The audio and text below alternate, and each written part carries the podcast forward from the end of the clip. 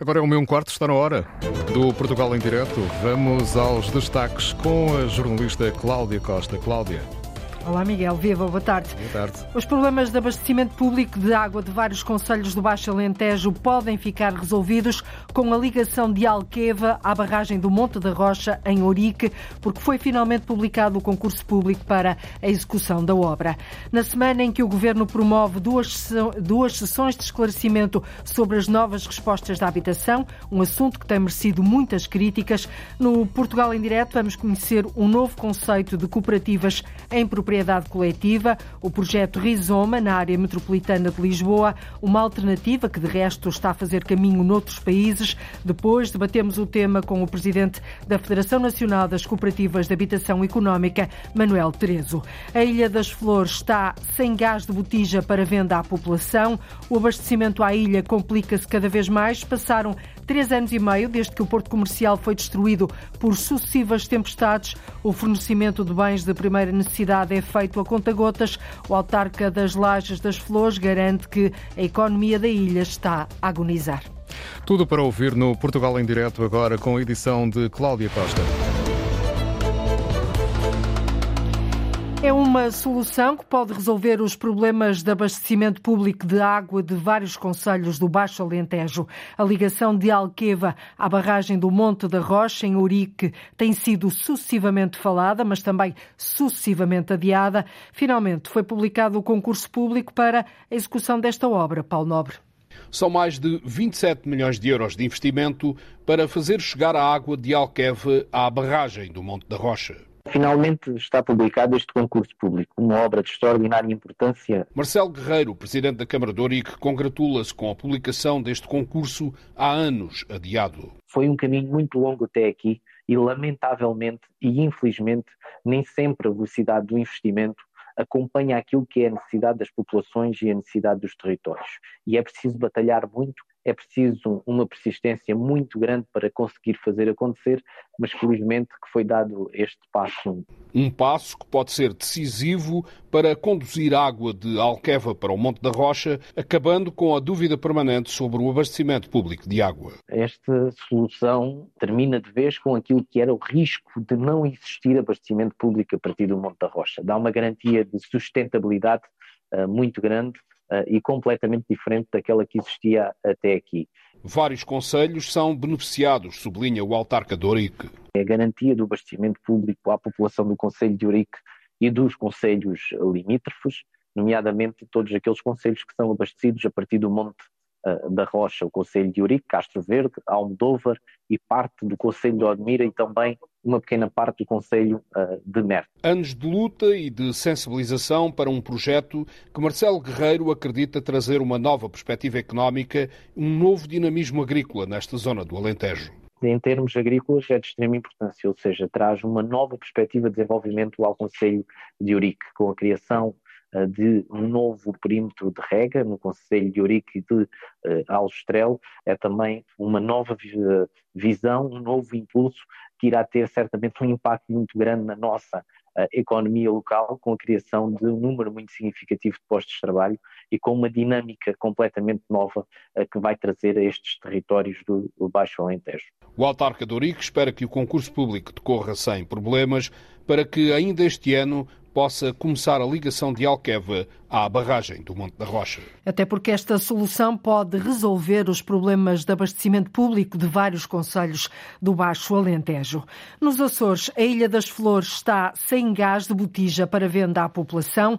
Complica-se assim a já de si difícil situação do abastecimento à ilha, que tem o porto comercial destruído devido a sucessivas tempestades. Já lá vão três anos e meio. Nas últimas três semanas, apenas um navio com bens de primeira necessidade conseguiu atracar. Hoje, o presidente da Câmara das Lajes das Flores, Luís Maciel, confirmou à jornalista Margarida Pereira a ruptura de gás em botija, o único fornecido na ilha. Efetivamente, já estamos eh, sem gás para fornecer na Ilha das Flores. Infelizmente, é uma situação que já, vinhas, já vínhamos prevendo há algum tempo. Daí termos ido reunir com a senhora secretária já há alguns dias a alertar que não podíamos aguardar por entrar em funcionamento do navio Margaret que a situação estava mesmo muito crítica. Uh, infelizmente, nós temos esta semana também uma previsão de tempo muito adversa vai dificultar muito uh, a regularização destes enormes atrasos no abastecimento que já vimos sentindo há alguns meses que, e que cada vez estão mais críticos e mais complicados. E o que é que acontece agora? Não há para distribuir eh, nas lojas?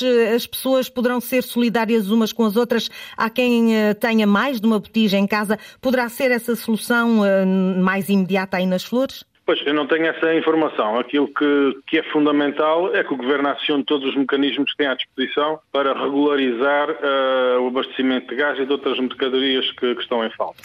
Ilha das Flores, com graves problemas, eh, com graves dificuldades de abastecimento. Nesta altura está sem gás. O autarca das Lajes diz que a economia encontra-se numa forma uh, agonizante. A aproximação aos Açores de duas depressões seguidas ao longo desta semana pode complicar ainda mais a situação. Na Madeira, o Serviço de Saúde está a abrir consultas de especialidade em alguns centros localizados em zonas mais periféricas da ilha. O objetivo é precisamente levar a saúde às populações mais envelhecidas, a locais afastados, evitando assim as deslocações ao centro hospitalar do Funchal. Paulo Santos. O programa Mais Hospital na Comunidade pretende aproximar os médicos especialistas dos doentes, sobretudo em zonas onde o envelhecimento da população é maior. Neste caso, é sobretudo a costa norte da Ilha da Madeira.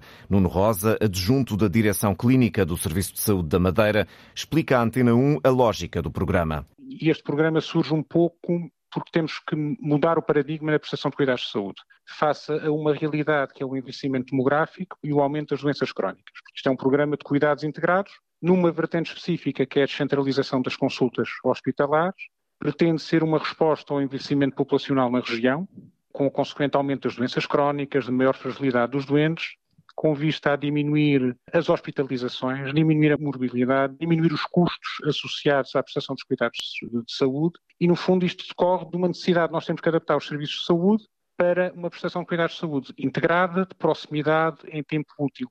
O objetivo não é levar todas as especialidades a todos os centros, é avaliar as necessidades, adianta Nuno Rosa. Entendemos que devíamos começar a pouco e pouco. Este é um processo de adesão voluntária da parte dos serviços e dos médicos que fazem as consultas, que se deslocam aos centros de saúde. Entendemos que devíamos começar por centros de saúde de localização mais periférica e envolvendo conselhos cuja população apresenta indicadores de envelhecimento particularmente relevantes. É o caso do Centro de Saúde de, de São Vicente, em que as consultas abrangem as populações dos conselhos de, do Porto Muniz e de São Vicente, e é o caso, por exemplo, do, do Conselho de Santana. Estes três conselhos são talvez os conselhos que na região autónoma da Madeira apresentam maiores índices de envelhecimento. O programa Mais Hospital na Comunidade está em quatro centros de saúde da Madeira. Nós iniciamos a atividade com consultas de nefrologia no Centro de Saúde de São Vicente e posteriormente expandimos também em São Vicente com consultas de ortopedia e neste momento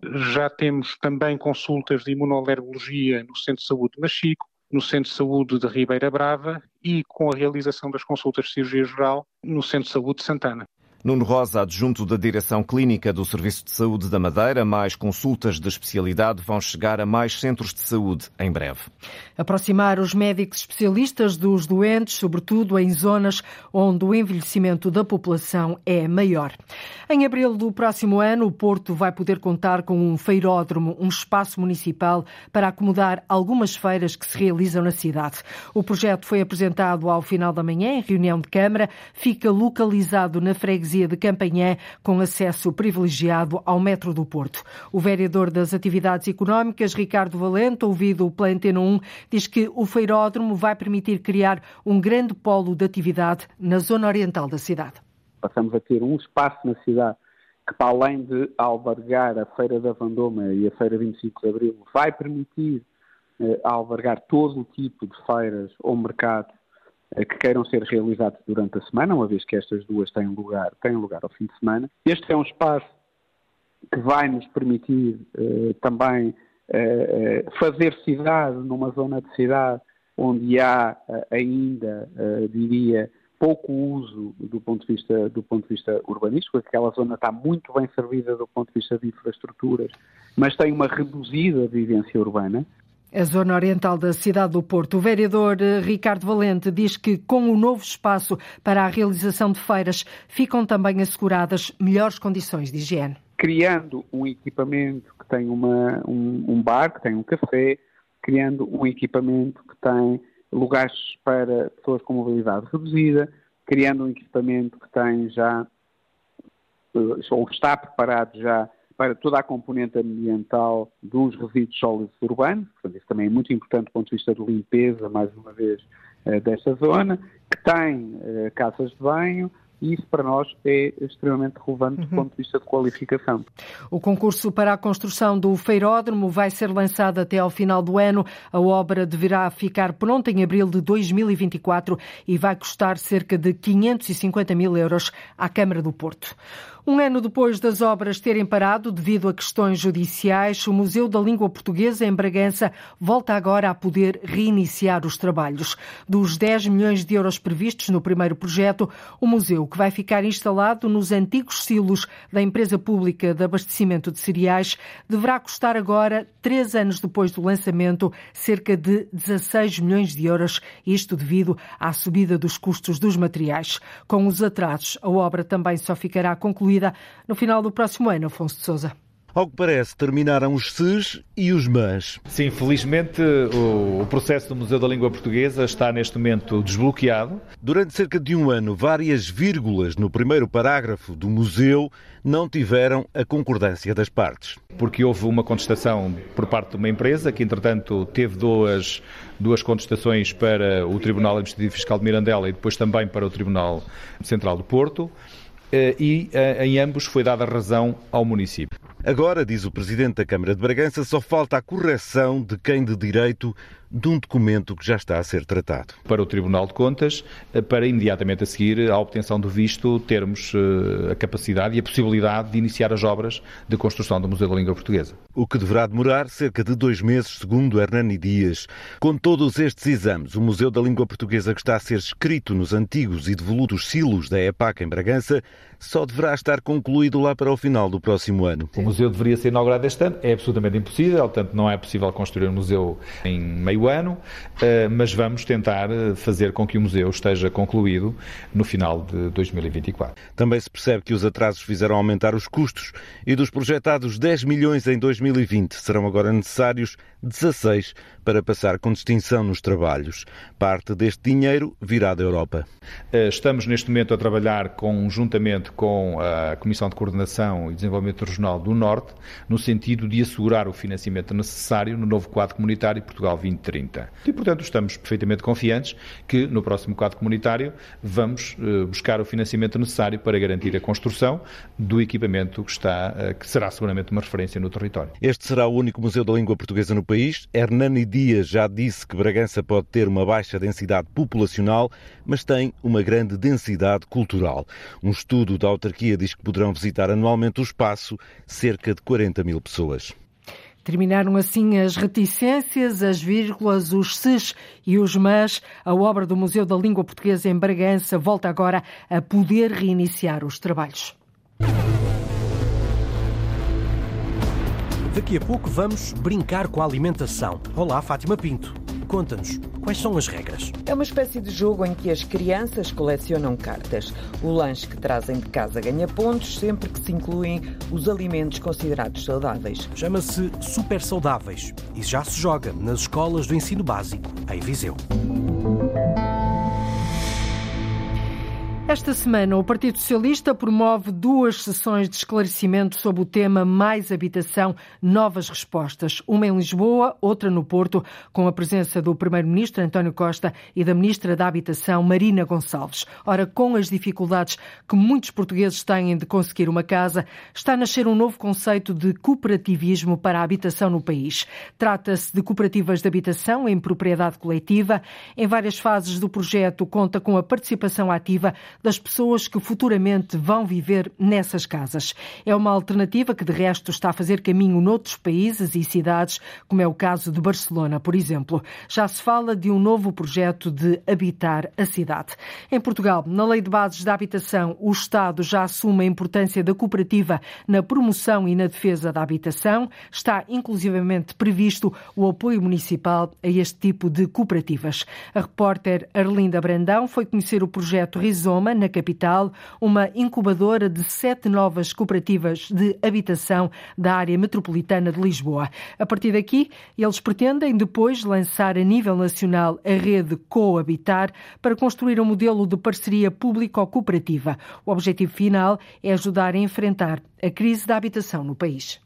A Rizoma defende um novo cooperativismo para a habitação. Trazemos eh, de volta o cooperativismo, mas de uma forma um pouco mais, mais moderna, digamos assim, e que consiga ultrapassar alguns dos problemas que o, que o antigo teve. Manuel Banza faz parte do setor da habitação desta cooperativa multissetorial que surgiu há dois anos em Lisboa. Aqui a propriedade acaba por ser coletiva, todos têm a propriedade e ninguém tem a propriedade à sua habitação individualmente, o que permite que ninguém consiga vender essa casa. Já tem mais de 500 sócios e Manuel Banza diz que a Rizoma, apesar de ser constituída por muita gente jovem, está aberta a todos. E a solução de, do cooperativismo de propriedade coletiva é uma solução também ela transversal. Para que este novo modelo de cooperativismo na habitação possa avançar, não só na capital, mas por todo o país, a Rizoma constituiu a rede Coabitar, de que, nesta altura, fazem parte sete cooperativas da área metropolitana de Lisboa. São sete. Nós temos, por exemplo, a Colmeia 62, que, que, que está na, localizada em Mafra. Dentro da Rizoma temos já um projeto que é a Aldrava, uh, que tem estado já em reuniões com, com vários municípios da, da, área metropolitana de Lisboa para precisamente conseguir um terreno para então fazer, fazer as obras. E o objetivo é, em vez de estarmos a caminhar cada um na sua direção, termos esta rede, criar um gabinete de apoio uh, a nível nacional para as cooperativas de habitação ou seja, algo dentro do governo que agiliza este processo para identificar os problemas, seja de legislação, seja de urbanismo, financiamento, e depois para acompanhar estes processos, ajudar as cooperativas nos problemas que vão surgindo. E segundo, a nível local, porque sendo estes problemas a nível local, faz todo o sentido a Câmara ter aqui um papel super interventivo connosco. Tanto o Governo como várias autarquias do país, incluindo Lisboa, já mostraram interesse ou avançaram mesmo com a cedência de terrenos municipais para a construção de casas através de cooperativas de habitação. Ora, e para debater este tema, convidamos o Presidente da Federação Nacional das Cooperativas de Habitação Económica, Manuel Treze. Muito boa tarde, Manuel. Portugal vive atualmente uma grave crise de habitação, um problema estrutural na economia e na sociedade portuguesas, mas que se tem agravado muitíssimo nesta última década. No seu entender, as cooperativas podem voltar a ter um papel importante na resolução dos problemas de habitação, quer a nível de arrendamento, quer a nível de compra? Muito boa tarde, obrigado boa tarde. pelo convite. Sim, Depois é com todo o gosto que eu. Sim. Está a ouvir? Okay. Sim, sim. É com todo o gosto que nós uh, que eu quero aqui participar neste debate. Uh, a sua pergunta, uh, eu diria o seguinte: as cooperativas de habitação, desde, desde 74, um, ehm, tiveram, e sobretudo nas décadas, nas duas décadas seguintes, tiveram um enorme papel na habitação cooperativa em Portugal que nessa altura, curiosamente, também atravessava um, um, um período de muita carência de, de, resposta, não havia mesmo eh, resposta que, que, servisse a maioria da população e o movimento cooperativo, com uma base social muito forte, são as pessoas, ao fim e ao cabo, que se juntam, uhum. que, que, que criam uma cooperativa, que criam os seus regulamentos, que participam ativamente na vida da cooperativa, nas Assembleias Gerais, na, enfim, todos os, os, processos e nesse período, no período a seguir a 74, as cooperativas tiveram, na verdade, um, um, um apoio muito um, grande um da parte do Estado, através grande, do Fundo, é? do fundo de Fomento da Habitação. Uhum. Como? Estava a dizer, tiveram, tiveram uma pujança grande, um empurrão exato, ali muito exato, grande. Exato, mas isso, isso não caiu do céu, não. É? Isso, isso teve uma origem, teve uma, teve uma explicação, que foi o Estado eh, fomentou as cooperativas através Sim. do Fundo de Fomento da Habitação, também as câmaras, o poder local democrático que surgiu em 76, uhum. deu uma ajuda enorme, não só na disponibilização de terrenos, mas também na própria infraestruturação de alguns terrenos que as cooperativas adquiriam, a, a, digamos, a, a, particulares, e, portanto, essa, essa conjugação uh, permitiu que as cooperativas tivessem um. E é isso, um essa conjugação de fatores que quer que aconteça atualmente, já percebi, não é? O apoio do Estado, o apoio Percebeu? das autarquias, a disponibilização de terrenos, certo? Percebeu muito bem, percebeu muito bem, o que devo dizer que não é, não é, não é comum, porque há muitos colegas seus que não conseguem perceber realmente esta, esta matéria e pior do que isso, há governantes, há políticos, há autarcas que também não conseguem compreender que realmente o, o, problema é grave, o problema é, é muito enorme. É muito grave. O problema é, o problema é, é muito grave de, de tal forma que está a ser discutido, não é? Eh, e de que Exatamente. maneira no país. Manuel Trezo, como é que olha para este projeto, cuja reportagem da Arlinda Brandão, da jornalista Arlinda Brandão, que acabamos agora de ouvir, Rizoma, que é uma incubadora de sete novas cooperativas de habitação da área metropolitana de Lisboa, que depois pretende lançar a nível nacional a rede Coabitar para construir um modelo de parceria público-cooperativa. É uma solução solução viável, no seu entender? Olha, eu não, não, não conheço, eu conheço a Rizoma, conheço as cooperativas com, que estão juntas com a Rizoma, tenho participado em vários fóruns sobre habitação cooperativa e habitação cooperativa coletiva então, e tenho dito sempre coisa. aquilo que, hum. e tenho, tenho, tenho sempre dito aquilo que me parece que é fundamental. Aliás, devo-lhe dizer que Mas merece-lhe alguma reticência este projeto para não, que, não, não, para que deixe-me esclarecer os nossos ouvintes, diga, uh, neste projeto diga. Rizoma, a propriedade acaba por ser coletiva, ou seja, todos têm a propriedade e, e ninguém. Uh, de, todos têm, mas depois ninguém pode vender a sua própria casa, não é? Sim, sim, sim, sim. Esse não é um problema, nunca foi um problema para as casas que se constroem em Portugal por via das cooperativas. E era isso que eu lhe estava a dizer. No passado, os exemplos que nós temos no país de cooperativas de propriedade coletiva são mínimos, para não dizer que não existem. E, algum, e a maioria dos que se criaram como propriedade coletiva rapidamente se transformaram em propriedade individual. E isto tem que ver, eu ouvi muito bem o representante da, da Rizoma dizer que é um novo modelo, uma, um modelo cooperativo mais moderno. Mas merece-lhe okay, algumas eu... reticências? É não, nenhuma, nenhuma, nenhuma. Eu só, então. eu só como responsável do setor da, da, de cooperativas de habitação, das cooperativas que estão filiadas na Federação, que são cooperativas por todo o país, Sim. as tais cooperativas tradicionais, eu não, eu não, para mim não me assusta nada, nem eu tenho reticências de a intervenção nenhuma da sociedade para resolver este problema. Aliás, todos nós Mas então, juntos como é que olha para este para resolver o problema. Como é que olha para este eu projeto? Não, eu, eu acho que o projeto é fantástico. Só queremos, só tem é que ter condições objetivas para funcionar. E desde logo, e desde logo é preciso perceber que esse, esse, se é uma, uma, propriedade coletiva, se é uma propriedade em que as pessoas apenas vão ter o uso da casa, uh, uh, começa logo por haver um problema de financiamento. O financiamento tem que ser integral. É? O financiamento tem que ser integral à cooperativa. E é, porque tem que cobrir tudo, os custos de construção, os custos de gestão, Sim. os custos de projetos, os custos de tudo. Todos os custos têm que estar totalmente uh, financiados. E não há mecanismos, não há, hoje em dia no nosso ordenamento, não há mecanismo para financiar a 100% uma obra dessas. Então Mesmo é uma obra passado, que poderá morrer à nascença. Segundo não, não, não tem, não tem que morrer à nascença. Não, eu não estou a dizer isso. Então. Eu, só, então. eu, só, estou a dizer que eu só estou a dizer que é preciso um trabalho junto do governo Uhum. mais ainda do que até junto dos municípios, porque os municípios para este projeto o que têm que aportar é terrenos. Okay. Depois as cooperativas organizam-se é? e vão ter, exatamente, depois vão ter que ir uh, aceder a financiamento. E aí, para este tipo de operações, eu não vejo outra entidade que possa financiar esse tipo de cooperativas que não o Estado. Não estou a ver nenhuma banca comercial a financiar esse tipo de projetos. E por isso é preciso, junto do Estado, criar os mecanismos e criar os, os, os modelos de financiamento que consigam um, uh, eh, criar as condições para que estes modelos sejam objetivamente viáveis. Uh, uh, e o Manuel viáveis. Teresa está disponível para fazer a ponte entre o Estado e este tipo de cooperativas, por exemplo, de forma a conseguir oh, o tal oh. financiamento a 100%? Oh, doutora Cláudia, eu vou dizer o seguinte, não é, não é segredo, nós, nós FENAS, somos membros do Conselho Nacional de Habitação, onde temos participado ativamente nestas questões, nomeadamente, em primeiro lugar, no Programa Nacional de Habitação e, mais recentemente, até num grupo de trabalho com, com a Secretaria de Estado para estas questões da, do refomento da, da, uhum. da, habitação cooperativa. E uma das, das questões que, lançámos ao Estado eh, são, são duas, ao fim e ao cabo, fundamentais. Uh, os dois modelos que nós podemos ter para as cooperativas resolver, ajudarem a resolver o problema da habitação. São os dois modelos que estão em cima da mesa. O da propriedade privado, ou da propriedade individual, as, uhum. os promovem e vendem aos seus membros, mas vendem com o registro predial de um ónus que essas casas não podem ir para o mercado de especulação. Ou seja, se um dia o comprador que comprou aquela casa tiver que a vender por qualquer razão, vende-a em primeiro lugar à cooperativa. Se a cooperativa não ser, vende ao município onde ele é é, é, criado e, em última análise, vende-o ao Iru sempre no, na base dos custos controlados.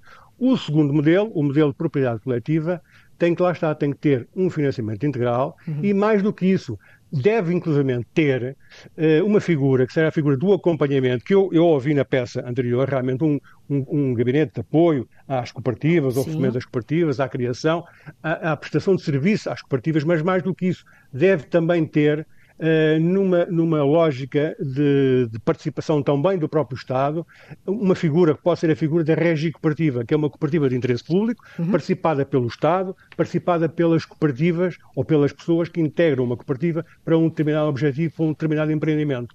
Isto para criar músculo e, sobretudo, para criar um, o potencial de, no futuro, qualquer problema que possa existir numa cooperativa, e eu queria só deixar esta nota que é muito importante, nós precavermos o futuro. Uma cooperativa é um conjunto de pessoas as pessoas em, em, qualquer momento das suas vidas podem ter problemas entre si e dentro da própria cooperativa. E havendo um problema de litígio dentro da cooperativa, aquilo pode se tornar inviável. Aliás, há vários exemplos Portanto, em Lisboa. Há aqui várias, por... uh, vários aspectos a ressalvar. Manuel, o nosso tempo Exatamente. corre. Eu queria uh, claro, claro, adiantar claro. Uh, alguns assuntos.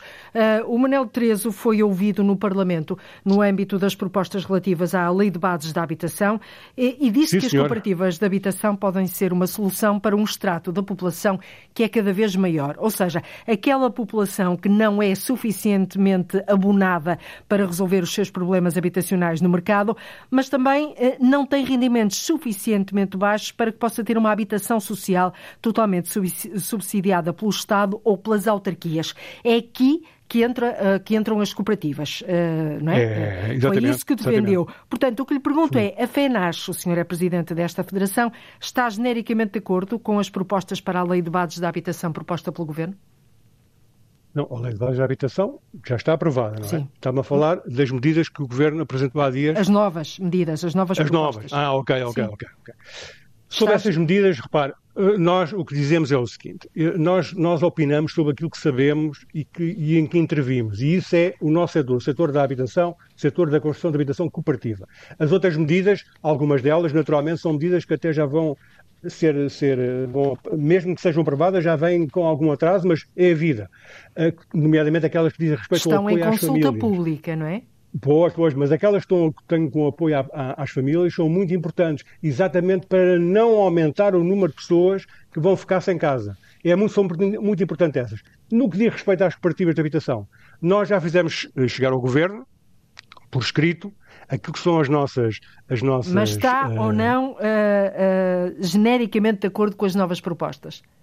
Não, repare, as propostas não são mais do que isso, são propostas, são ideias, são intenções e são boas intenções. O problema agora é, é ir para o terreno e operacionalizar. Isso é que é muito importante, porque dizer que o Estado vai disponibilizar terrenos e património para ser reabilitado. O Estado já anda a dizer isso há anos, não é hoje, não é, foi a semana passada, nem há um mês, há anos que anda a dizer isso. E nos um, últimos, nos últimas semanas, uma, várias autarquias lista... e até o Governo já mostraram Sim. interesse, não é? Ou avançaram mesmo com a cedência de terrenos municipais para a construção de casas através de cooperativas vi, de habitação. Não, não vi onde. Anúncio não, de intenções. Não, não tenho é conhecimento. Isso?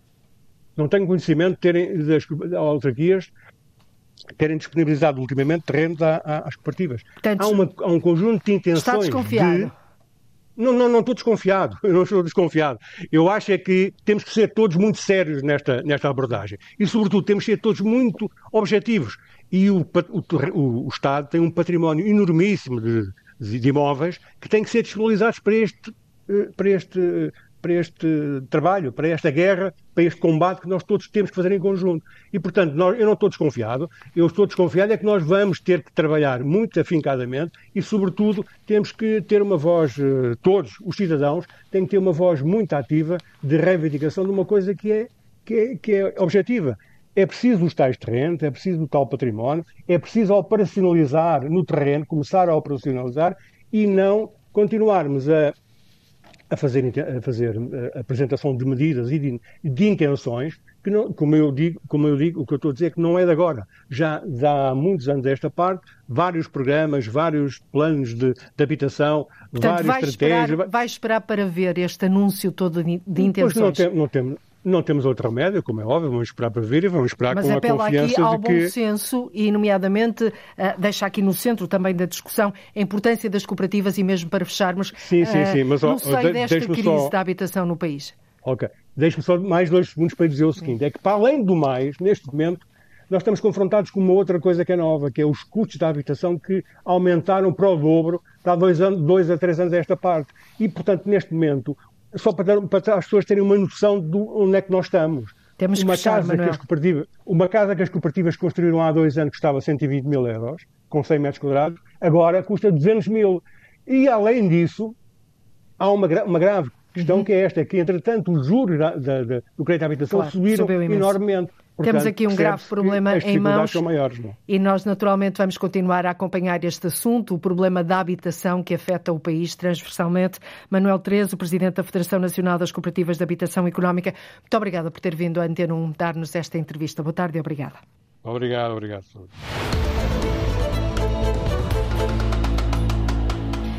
É uma ave conhecida por virar pequenas pedras no lodo e no areal à procura de alimento. Costuma visitar lagoas, costas marítimas ou estuários e um dos locais do país onde a rola do mar pode ser avistada com facilidade é o estuário do Cávado. Na rubrica Os Nossos Animais Selvagens de hoje, o jornalista Luís Henrique Pereira percorre então o Parque Natural Litoral Norte em busca desta ave aquática que, devido à plumagem que tem no dorso, consegue ficar camuflada nos habitats que frequenta Na próxima sexta-feira, dia 3 de março, comemora-se precisamente o Dia Mundial da Vida Selvagem.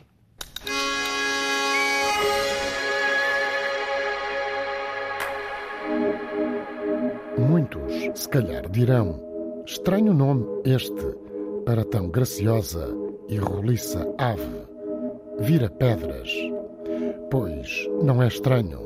E está fácil de perceber que a rola do mar também é conhecida precisamente por vira-pedras, porque costuma fazer isso mesmo, virar pedrinhas à procura de alimento em zonas lagunares ou estuarinas. Este outro nome comum tem a ver então com essa atividade de fazer rolar pequenas pedras com a ajuda do bico com uma rapidez fulminante. Quisemos vê-la mais de perto porque é de facto uma ave aquática com características e comportamentos muito interessantes. Entre os muitos locais do país onde a podemos encontrar está, por exemplo, o estuário do Rio Cávado. Fomos por isso até ao Parque Natural do Litoral Norte.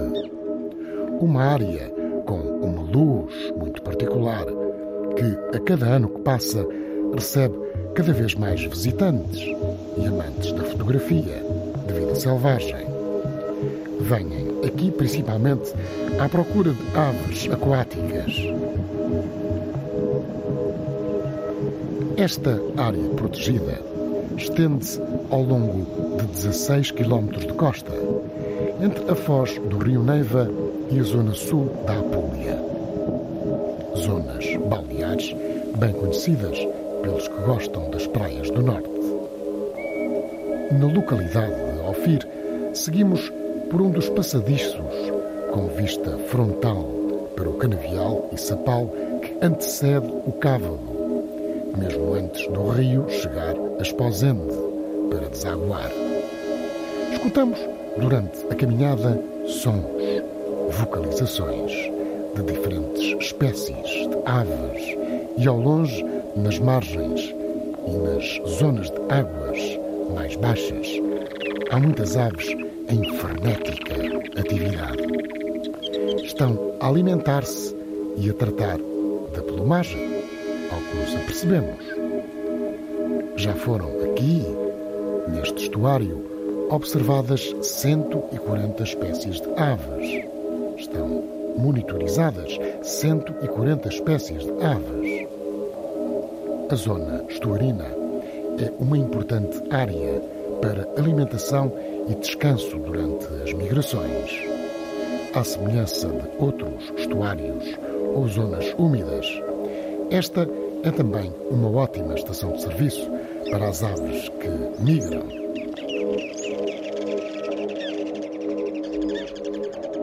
passadiço por onde seguimos já está cá há largos anos. Acompanha o percurso do cávalo, quase até à foz.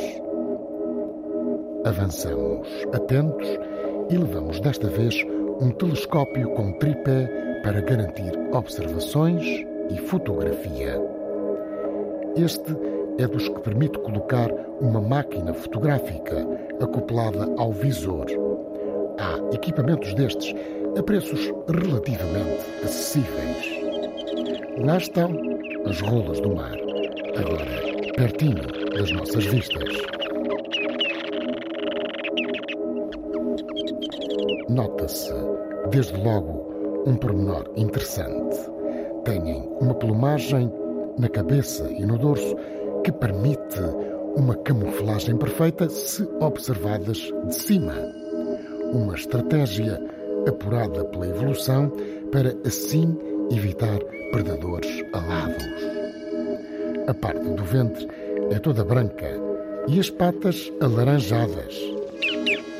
A cabeça e o pescoço, a garganta, são então acastanhados com ligeiros tons esbranquiçados. É curioso que tem uma faixa branca na asa que se torna muito visível quando levanta voo. No lodo, na margem, já muito perto da foz do cávalo, alimentam-se de vermes e invertebrados. Rolam as pedrinhas, umas atrás das outras, à procura de uma refeição. É um comportamento em contínuo durante o ritual de alimentação. Passado algum tempo caminhada, já sentimos de uma forma mais clara o som do mar e o cheiro a maresia. As rolas do mar também por aqui andam, nas rochas, junto à praia. Não gostam de confusão, não gostam de praias cheias. É por isso que são mais fáceis de avistar na praia, de manhã ou ao fim da tarde. Mas também aqui a camuflagem é perfeita. Se não as estivermos a ver de frente ou quase, a plumagem do dorso mistura-se completamente com as tonalidades das rochas de uma forma extraordinária.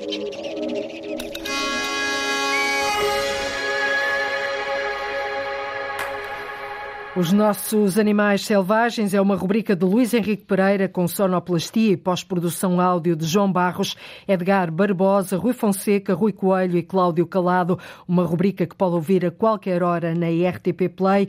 Este é um documentário sonoro que pode escutar e apreciar todas as semanas aqui na rádio.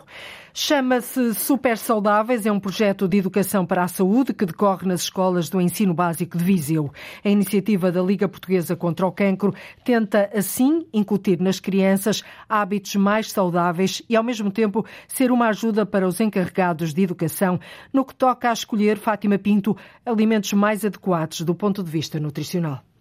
É uma espécie de jogo em que as crianças colecionam cartas. O lanche que trazem de casa ganha pontos sempre que se incluem os alimentos considerados saudáveis. Na Escola Básica de Fragosela, em Viseu, o Duarte e a Maria já têm poucas dúvidas sobre esses alimentos. São aqueles alimentos que nós devemos comer com mais quantidade ou com menos, que, não, que nos dão a batata, a água, os brócolos, a amendoim, a cenoura. Depois essas cartas, uh, o que é que acontece a seguir? Vocês vão juntando? Nós, nós vamos colecionando as cartas até temos todas as 15 cartas que há no total do jogo. Então, Maria, uh, trouxeste amendoim? Trouxe amendoins, por baixo kiwi e trouxe num saco de pano uh, o pão com manteiga. Dos alimentos saudáveis assim destes, qual, qual é o que preferes? se calhar o ovo. Gosto muito do ovo. E vocês uh, depois levam isto à letra ou quando saem daqui chegam a casa e os doces e as bolachas? Não, temos de ter uh, tudo controlado. Porquê? Temos, porque temos de ter uma alimentação saudável. O programa Super Saudável está em curso em diversas escolas do Conselho de Viseu, abrangendo centenas de alunos.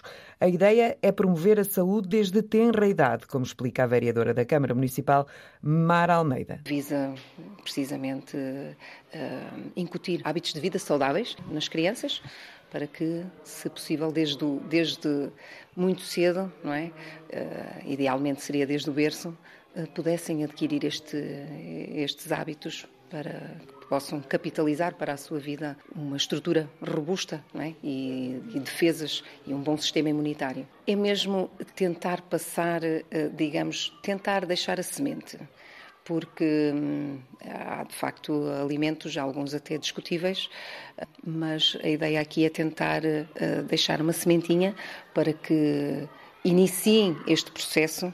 A oferta eh, no mercado é muito grande, eles nas escolas eh, é, é, é muito difícil quando começam a comparar os lanches uns com os outros um, e de facto isto tem levado a que haja uma constante prevaricação uh, naquilo que são as escolhas uh, alimentares e isto tem degradado bastante a saúde da nossa sociedade.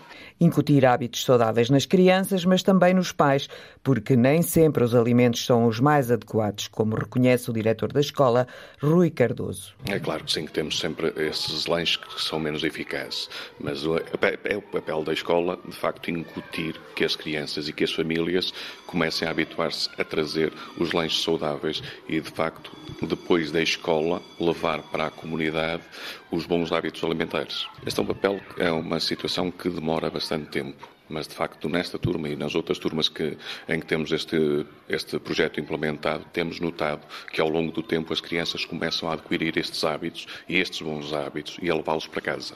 Os primeiros anos de vida da criança são um momento crucial para a aquisição de conhecimentos importantes ao nível da alimentação, possibilitando o desenvolvimento de hábitos alimentares saudáveis que poderão perdurar ao longo da vida. É este o princípio da Liga Portuguesa contra o Cancro ao desenvolver o programa dirigido ao primeiro ciclo do ensino básico, que está dividido em três fases ao longo do ano letivo. É tudo, já seguirá tempo de antena, nós voltamos amanhã. Cláudio Costa com a edição do Portugal em direto.